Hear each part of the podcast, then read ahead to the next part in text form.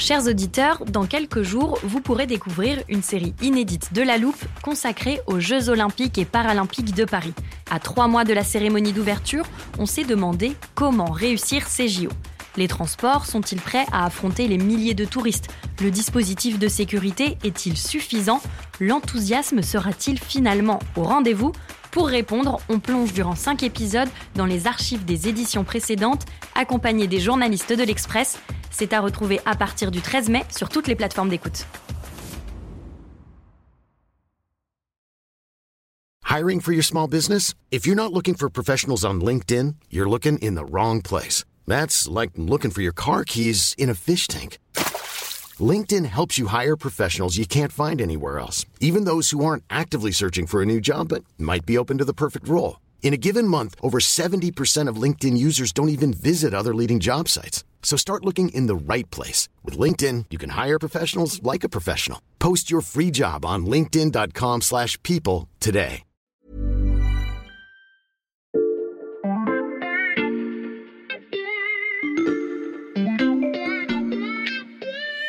Salut, c'est Xavier Yvon. Nous sommes le lundi 12 juin 2023. Bienvenue dans La Loupe, le podcast quotidien de l'Express. Allez, venez, on va écouter l'info de plus près.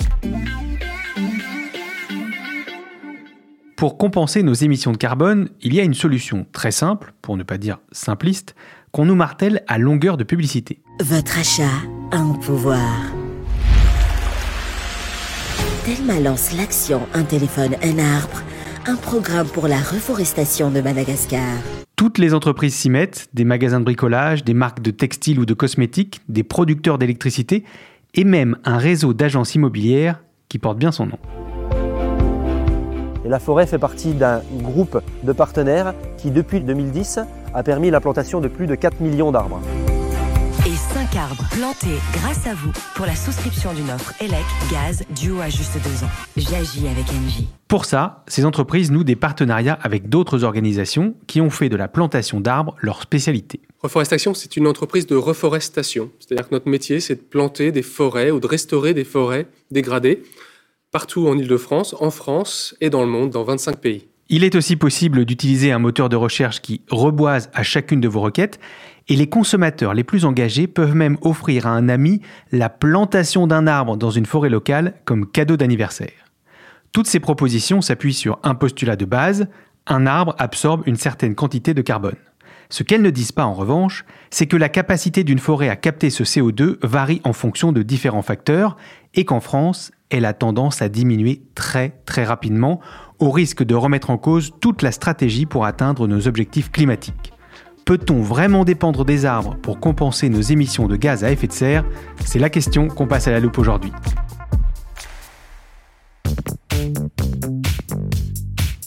À la rubrique Climat de l'Express, on a un journaliste qui scrute de près les évolutions de notre poumon vert. J'accueille Baptiste Langlois. Salut Baptiste. Salut Xavier.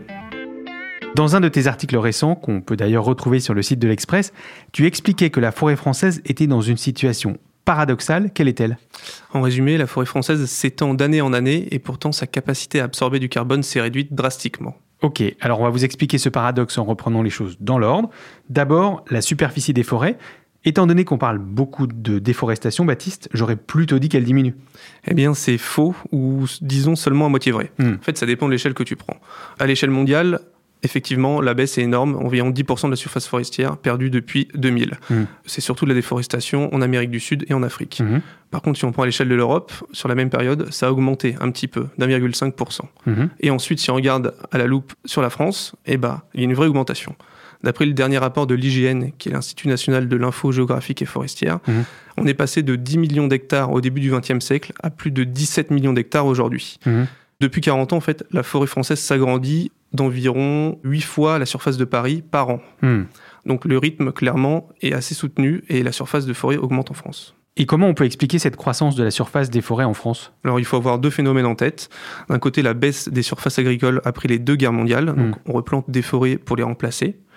Et aussi la baisse du chauffage au bois, donc c'est-à-dire on coupe moins de bois et donc il y a moins de coupes sauvages.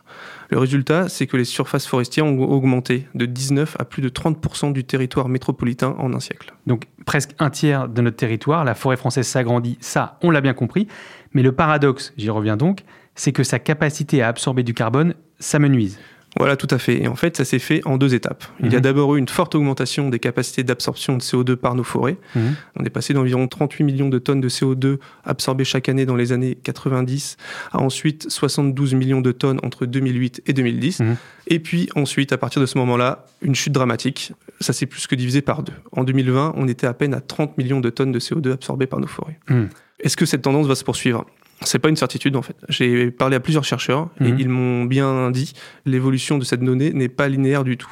Donc on ne peut pas savoir. Mais si elle se poursuit en revanche, la capacité d'absorption de nos forêts pourrait être réduite à néant dès 2026. Donc il est impératif de continuer à surveiller cette capacité d'absorption. Comment est-ce qu'on l'évalue?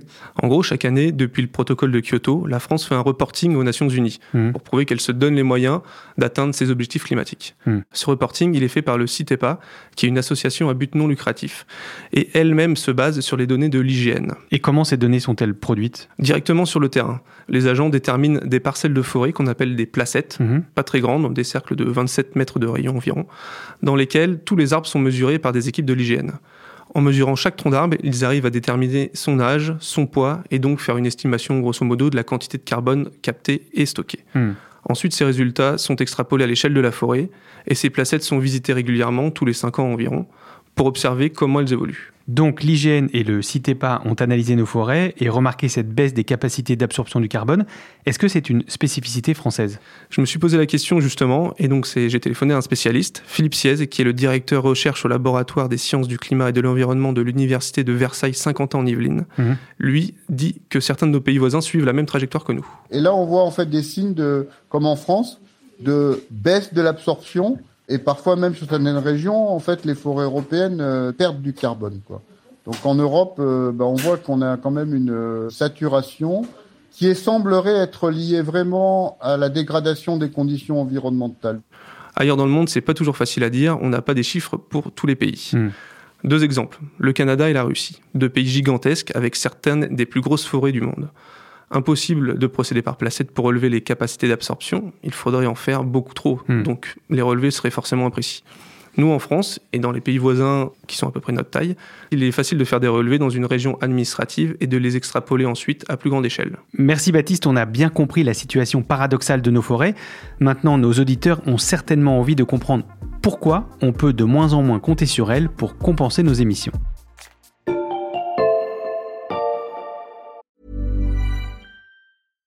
Ready to pop the question? The jewelers at BlueNile.com have got sparkle down to a science with beautiful lab grown diamonds worthy of your most brilliant moments. Their lab grown diamonds are independently graded and guaranteed identical to natural diamonds, and they're ready to ship to your door. Go to BlueNile.com and use promo code LISTEN to get $50 off your purchase of $500 or more. That's code LISTEN at BlueNile.com for $50 off. BlueNile.com code LISTEN.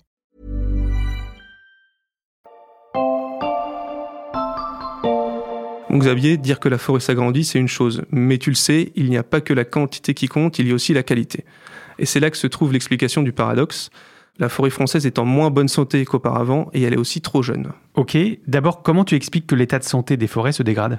C'est dû en grande partie à différents phénomènes naturels qui découlent du réchauffement climatique. Hmm. En tout cas, ce qu'il faut savoir, c'est que d'une région à l'autre, ce n'est pas toujours les mêmes problématiques. Alors je t'ai rapporté une carte de France. Ah oui, je vois, mais c'est même la carte des anciennes régions administratives, ça. Oui, les données de l'IGN permettent encore de réaliser des relevés à l'échelle des petites régions. Hmm. C'est beaucoup plus précis comme ça. Et donc dans une région comme Auvergne-Rhône-Alpes, il peut par exemple y avoir des dynamiques très différentes entre l'Auvergne et Rhône-Alpes. D'accord, alors on commence par où? Bah, Peut-être par cette région, justement, Auvergne-Rhône-Alpes. Mhm. On a deux dynamiques. En Auvergne, on observe une forte baisse.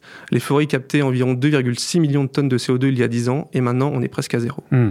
Par contre, en Rhône-Alpes, elles captent toujours 6 millions de tonnes par an. Ça reste l'un de nos meilleurs puits de carbone, mais attention, l'absorption baisse aussi, moins 50% en 10 ans. Et c'est la mauvaise santé des arbres de ces régions qui explique cette réduction du CO2 capté. Oui, et cette mauvaise santé des arbres est corrélée avec la multiplication des épisodes de sécheresse. Hmm. En fait, ça provoque chez l'arbre un ralentissement de sa croissance. Il se met donc un peu en mode pause pour survivre. Hmm. Il grandit moins vite et donc il capte moins de carbone. Hmm. On ne peut pas être sûr que la sécheresse soit la seule cause, mais il y a un effet de corrélation. Là où on peut en revanche donner une explication plus définitive, c'est dans le nord du pays, ici, là, et en Grand Est, en Bourgogne Mhm. et dans une partie d'Hauts-de-France. Oui, je vois. Et c'est quoi cette explication? Ce sont des régions avec beaucoup de massifs forestiers, notamment des forêts domaniales, donc publiques. Hmm. Depuis quelques années, on a observé la prolifération de différents insectes, par exemple les scolites qui attaquent l'épicéa, Hmm. ou de maladies comme la chalarose du frêne qui est causée par un champignon. Résultat, on a là une mortalité plus forte des arbres. On en replante, donc la forêt ne diminue pas, voire s'agrandit, mais elle rajeunit forcément. Et ça, c'est la deuxième explication. Un arbre plus jeune, ça capte moins de carbone. Oui, moi, tu t'en doutes, euh, l'arbre est plus petit, donc forcément, il capte moins de carbone. Hmm.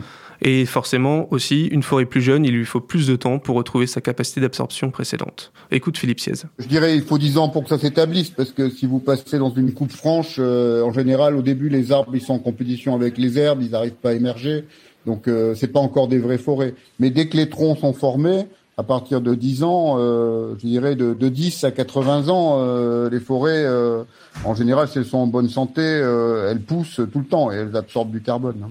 Donc ce rajeunissement de la forêt, il a des conséquences très tangibles. Actuellement, la Bourgogne et le Grand Est, par exemple, ce sont deux espaces forestiers qui ont des pertes nettes de carbone. Hmm. Donc ça veut dire qu'elles émettent plus de carbone qu'elles n'en absorbent. Quand le bois meurt, il relâche forcément du carbone, et puis on compte aussi toutes les activités humaines à côté. Et qu'en est-il des catastrophes climatiques qui rasent des portions de forêt entières? Je pense aux tempêtes et aux feux de forêt, par exemple. Souvent, elles provoquent un pic de réduction du carbone stocké. Ça se rétablit en général assez vite, pas toujours. Hmm. On a par exemple l'exemple du Grand Est, où la tempête de 99 a eu un impact durable. Donc la forêt rajeunit à cause de phénomènes naturels, mais j'imagine que l'activité humaine a aussi un impact. Oui, globalement, il y a une hausse massive des récoltes de bois dans toutes les régions, Mm. y compris des régions relativement préservées jusqu'à présent. Mm. Donc, l'exemple typique, c'est la Corse. C'est une des régions les plus boisées de France. 63% du territoire corse est couvert par les forêts. En plus, ce sont des forêts qui sont pas faciles d'accès. Et pourtant, on y retrouve des pertes nettes de 1,3 million de tonnes de CO2 par an. Parce que la récolte a augmenté très vite entre 2000 et 2010, puis s'est stabilisée à un niveau très haut.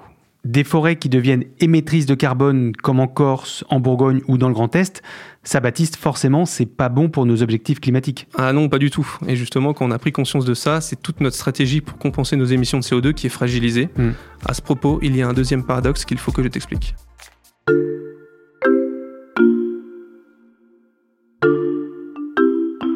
Plus on développera des grands projets et des constructions en bois, plus on évitera des matériaux qui sont émetteurs de CO2 et plus on capturera.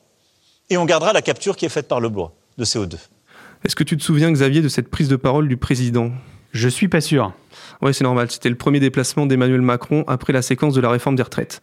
À ce moment-là, on a plus parlé des comités d'accueil énervés, des casserolades et des syndicalistes qui ont coupé l'électricité.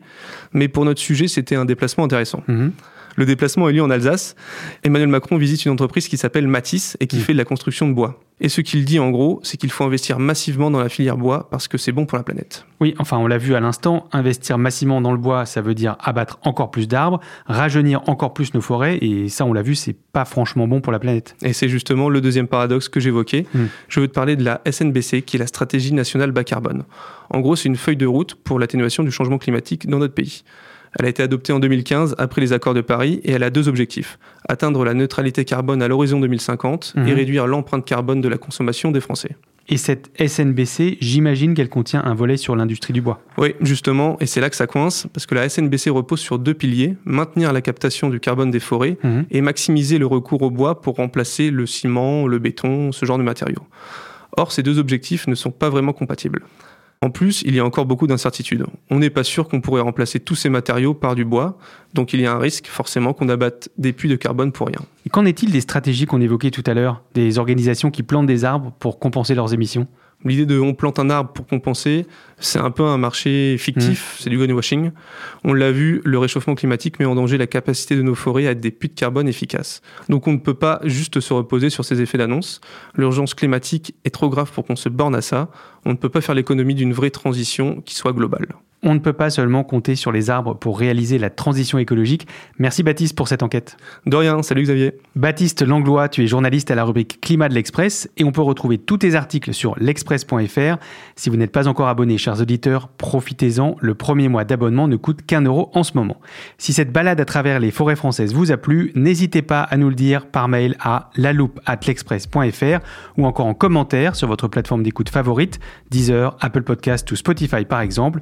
Vous pouvez aussi nous mettre des étoiles ou nous suivre pour ne rater aucun épisode de ce podcast. Celui-ci a été écrit par Mathias Pengili, monté par Ambre Rosala et réalisé par Jules Cro. Retrouvez-nous demain pour passer un nouveau sujet à la loupe.